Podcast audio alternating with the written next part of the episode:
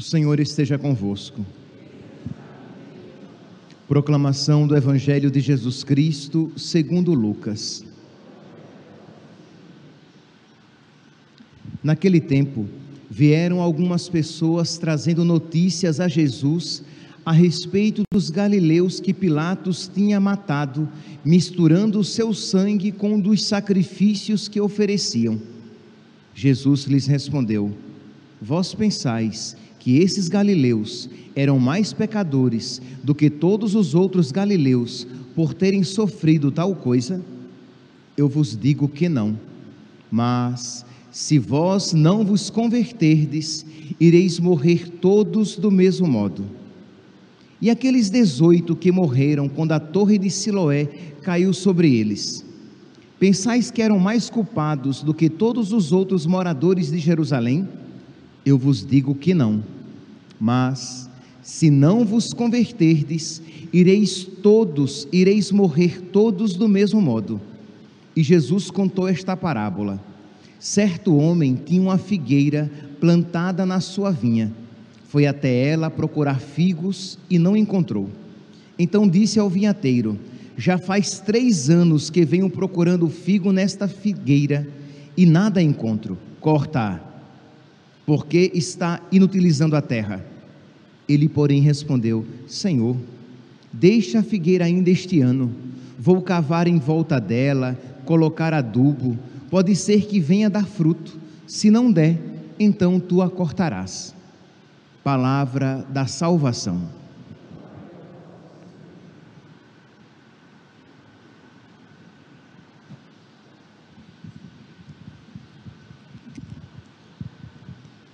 Caríssimos irmãos e irmãs, o Evangelho de hoje, retirado de São Lucas, nos dá a ocasião de nós refletirmos a partir desta frase: as desgraças dos outros são advertências para nós. As coisas tristes que acontecem aos outros devem ser uma ocasião de reflexão, devem ser uma advertência, um chamado à nossa conversão. Vejamos então, vamos a partir desta frase, vamos lançar o nosso olhar sobre o evangelho de hoje. Diz aqui que algumas pessoas vieram trazendo notícias a Jesus a respeito dos galileus que Pilatos tinha matado, misturando o sangue deles com o sangue dos sacrifícios. Imagine isso, para um judeu era uma desgraça tremenda, era uma morte horrível. E o que é que eles traziam no coração quando eles apresentaram a Jesus este acontecimento? Eles traziam o seguinte questionamento: que pecado eles cometeram para que mereçam uma morte tão terrível assim? Isso é castigo. Isso é castigo. Por isso que eles tiveram uma morte desse jeito.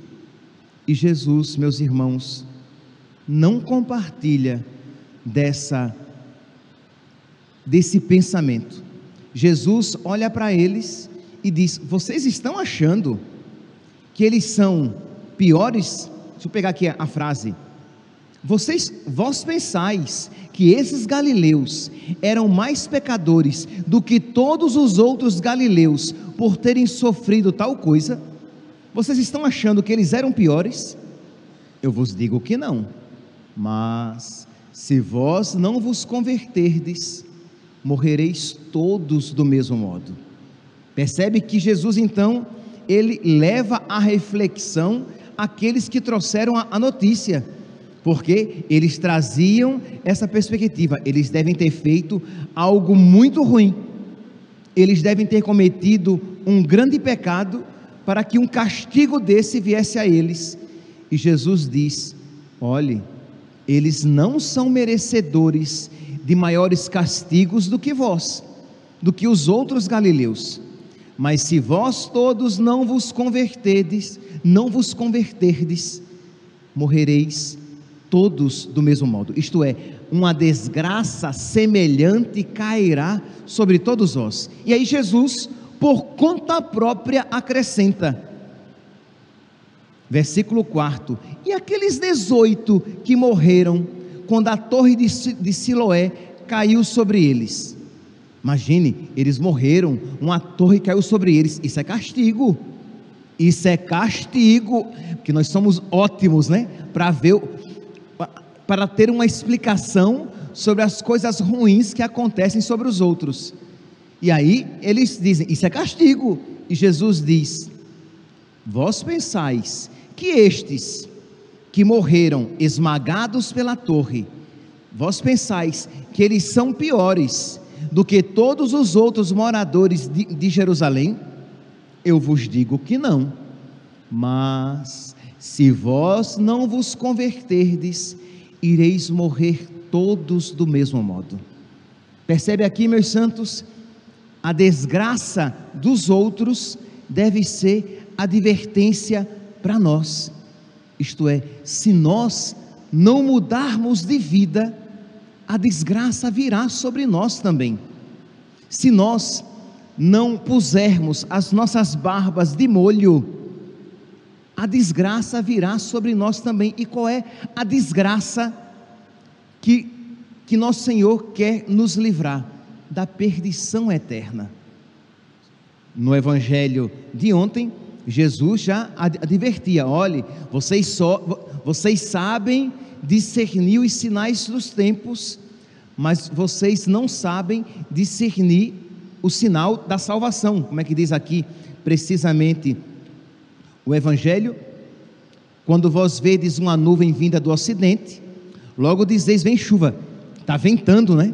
Aqui em Cuiabá, aqui em Vazia Grande. E a gente diz: olha, esse vento vem chuva. E é, vem chuva. Amanhã chove. E nós olhamos, discernimos o sinal, os sinais dos tempos e dizemos: vem chuva, vai fazer calor. Quando sentis soprar o vento sul, logo dizeis: vai fazer calor. Hipócritas, vós sabeis interpretar o aspecto do céu e da terra, como não sabeis interpretar o tempo presente, os sinais que nos chamam à conversão. Quando nós, meus irmãos, vemos os tempos, e os tempos têm se mostrado maus, tão maus, nós devemos então analisar os sinais que nós estamos vendo e fazer com que isso grite em nós como um chamado à conversão. E é exatamente isso que nosso Senhor diz, porque logo depois dessas advertências, dessas duas advertências, diz aqui que Jesus conta uma parábola. E Jesus, versículo 6, nós estamos aqui em Lucas, capítulo 13, do versículo 1 ao 5, Nesses dois, nesses cinco versículos, Jesus faz essas duas advertências: se não vos converterdes, morrereis todos do mesmo modo. A partir do versículo 6, Jesus, por conta própria, conta uma parábola. E Jesus contou esta parábola. Certo homem tinha uma figueira, a figueira somos nós. A figueira, sem dúvida, pode ser aplicada, a imagem da figueira pode ser aplicada a Israel a imagem da figueira pode ser aplicada a todos nós, como igreja, mas a imagem da figueira pode ser aplicada a cada um individualmente. Pois bem, certo homem tinha uma figueira, foi até ela procurar figos e não encontrou. Foi procurar as, as boas obras, as obras de conversão, as obras de piedade as obras de luta contra o pecado, aquilo que nós sabemos, as obras do Espírito. A primeira leitura de hoje, retirada da carta de São Paulo aos Romanos, fala dessas obras do Espírito e das obras da carne. Romanos, capítulo 8, versículo 15, versículo 5. Os que vivem segundo a carne aspiram pelas coisas da carne, isto é, aquelas realidades meramente mundanas. E em outras passagens de São Paulo, nós iremos encontrar em que consistem as obras da carne: libertinagem, intriga, inveja, orgias, bebedeiras. Nós iremos encontrar várias especificações daquelas atitudes que nos afastam do Espírito e as obras do Espírito: benignidade, mansidão, amor, perdão, bondade, alegria. Pois bem, São Paulo diz: os que vivem segundo a carne aspiram às coisas da carne, mas os que vivem segundo o Espírito aspiram às coisas do Espírito. Os que aspiram às coisas da carne caminham para a morte, os que caminham, os que aspiram às coisas do Espírito caminham para a vida, e vai dizer São Paulo em Romanos capítulo 8, versículo 8: os que vivem segundo a carne não podem agradar a Deus. Pois bem, então, Jesus no Evangelho ele diz que o dono da vinha, daquela figueira, foi àquela figueira procurar figos e não encontrou fruto algum. E o dono disse: Vamos cortá-la. Mas diz que o vinhateiro diz: Senhor, versículo oitavo, deixa a figueira ainda este ano, vou cavar em volta dela e colocar adubo, pode ser que venha dar fruto, se não der, então tu a cortarás. Então, Jesus, aqui, meus santos, com, com, esta parábola que ele diz imediatamente a esses dois eventos trágicos, Jesus está dizendo que se nós, meus santos, e aqui cada um aplique para si, se nós não nos convertermos, se nós não mudarmos de vida, a desgraça virá sobre nós a, a desgraça visitará a nossa vida, a desgraça baterá a nossa porta. E qual será a desgraça? Ter o sangue misturado com das vítimas lá de, do sacrifício? Não. Que uma torre caia sobre nós? Não. Nós seremos cortados e queimados. Nós seremos retirados da vinha. Nós não pertenceremos à vinha do Senhor no livro do Eclesiástico, capítulo 5, versículo, podemos aqui ler a partir do versículo 5, o livro do Eclesiástico, ele nos ensina que nós precisamos aproveitar o tempo presente para nos converter, para que nós nos livremos daquela desgraça, desculpe-me aqui o pleonasmo, daquela desgraça verdadeiramente desgraçada. Porque, meus santos, para nós cristãos, para nós que cremos, a nós que nos foi revelado o conhecimento das coisas do alto, nós sabemos em que consiste a verdadeira desgraça. Não é ter uma morte trágica, não é perder os bens deste mundo, não é ser visitado por uma doença. É claro que tudo isso não nos é querido. É claro que tudo isso é mal, isto é, não é experimentado como um bem, uma morte trágica, uma doença séria, mas a maior desgraça é quando isso nos pega de uma maneira despreparada. Isto é, quando nós não estamos preparados para este momento. Para aqueles que morrem mas não morrem em estado de graça. Para aqueles a quem a morte repentina vem, e para ela eles não estão prontos, mas quando estamos na amizade com Deus, aquilo que sempre será experimentado como uma desgraça, né? porque, as, porque coisas ruins acontecem a pessoas boas, coisas ruins acontecem a todos, né? porque aquele raciocínio, isso é castigo, isso é castigo, ele fez alguma coisa para merecer isso, não necessariamente, meu santinho, coisas ruins acontecem a todos, mas nos chamam a todos à conversão, nos chamam o que? A uma sabedoria que nos leva a colocar o mundo no seu devido lugar, porque aqui teremos privações. Nos levam a colocar a nossa confiança, total, a nossa confiança e esperança em Deus, porque infelizmente nós nos decepcionamos com a vida, com as pessoas, porque somos todos falhos e limitados. Então, quando nós estamos com o nosso coração voltados, com os nossos corações voltados para Deus, mesmo as realidades tristes com os outros e conosco, nos fazem refletir e nos fazem fincar mais profundamente as nossas raízes em Deus e fazem com que nós nos esforcemos ainda mais para nos converter, para arrancar aquilo que não é do agrado de Deus, porque se algo semelhante a mim acontecer, e pode, eu quero estar preparado. Se algo, se uma desgraça semelhante, se eu sair hoje com um carro e ele foi esmagado, eu quero então estar preparado, porque as desgraças acontecem. Nós não podemos ter a pretensão de achar, porque isso está desvinculado da vida real, que as desgraças acontecem apenas com os outros. Um raio caiu sobre ele, amanhã vai chover, vai cair raio. Um raio cai sobre ele, ele morreu esturricado. O que foi que ele fez para morrer dessa maneira? Eu acho que ele cometeu um grande pecado e Deus mandou um raio na cabeça dele. Não necessariamente, meu santinho. Não necessariamente. Mas se ele estiver preparado, foi a mão de Deus que veio buscá-lo. Mas se ele não estiver preparado, foi a desgraça, a sua desgraça eterna.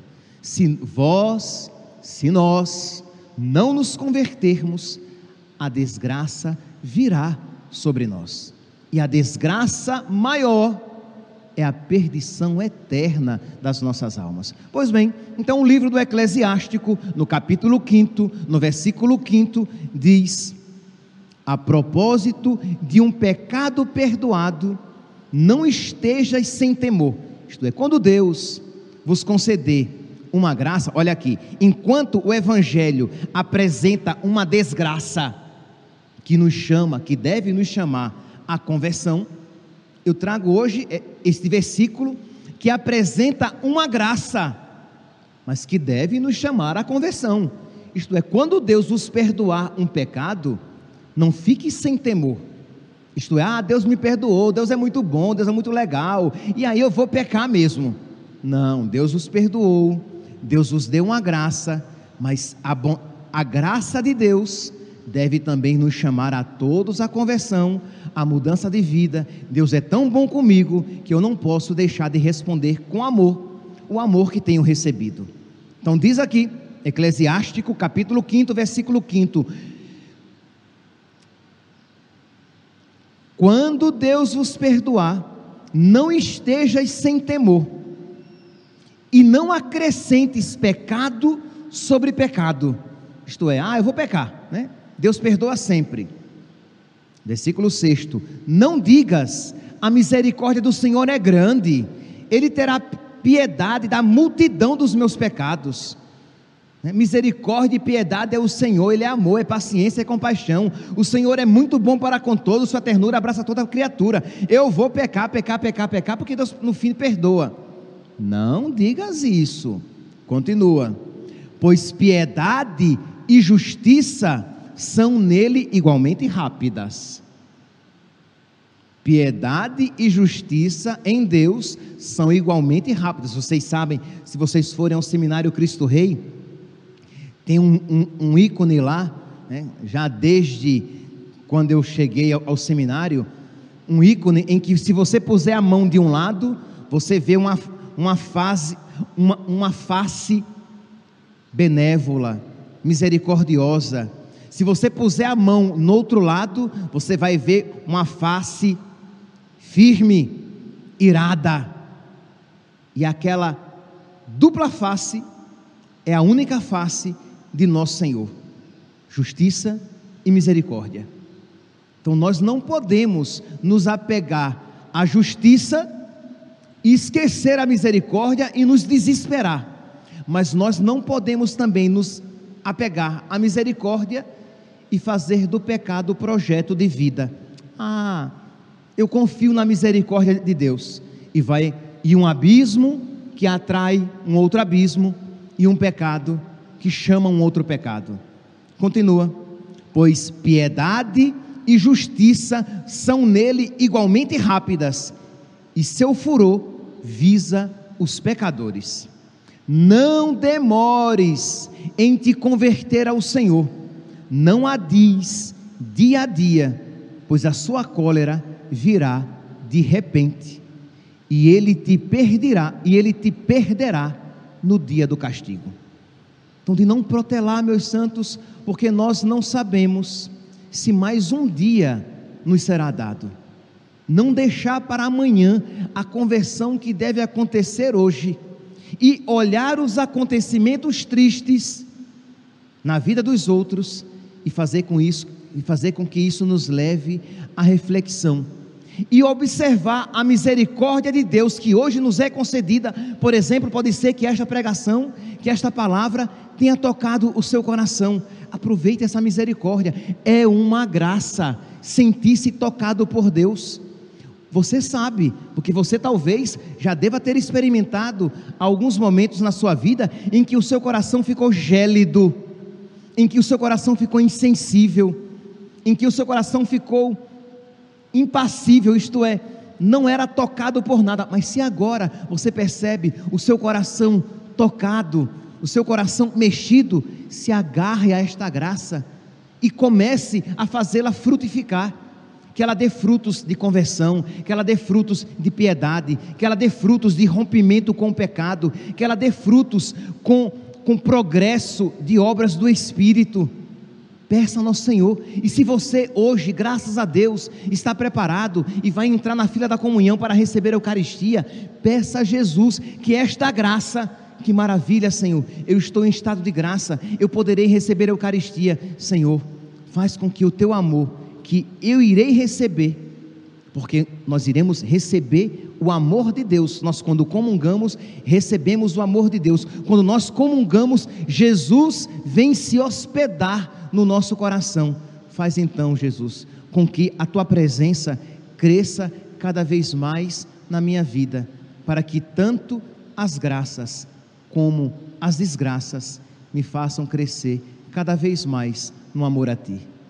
Que Nossa Senhora, neste sábado, nos alcance esta graça, para que tudo, tudo concorra para o bem daqueles que amam a Deus.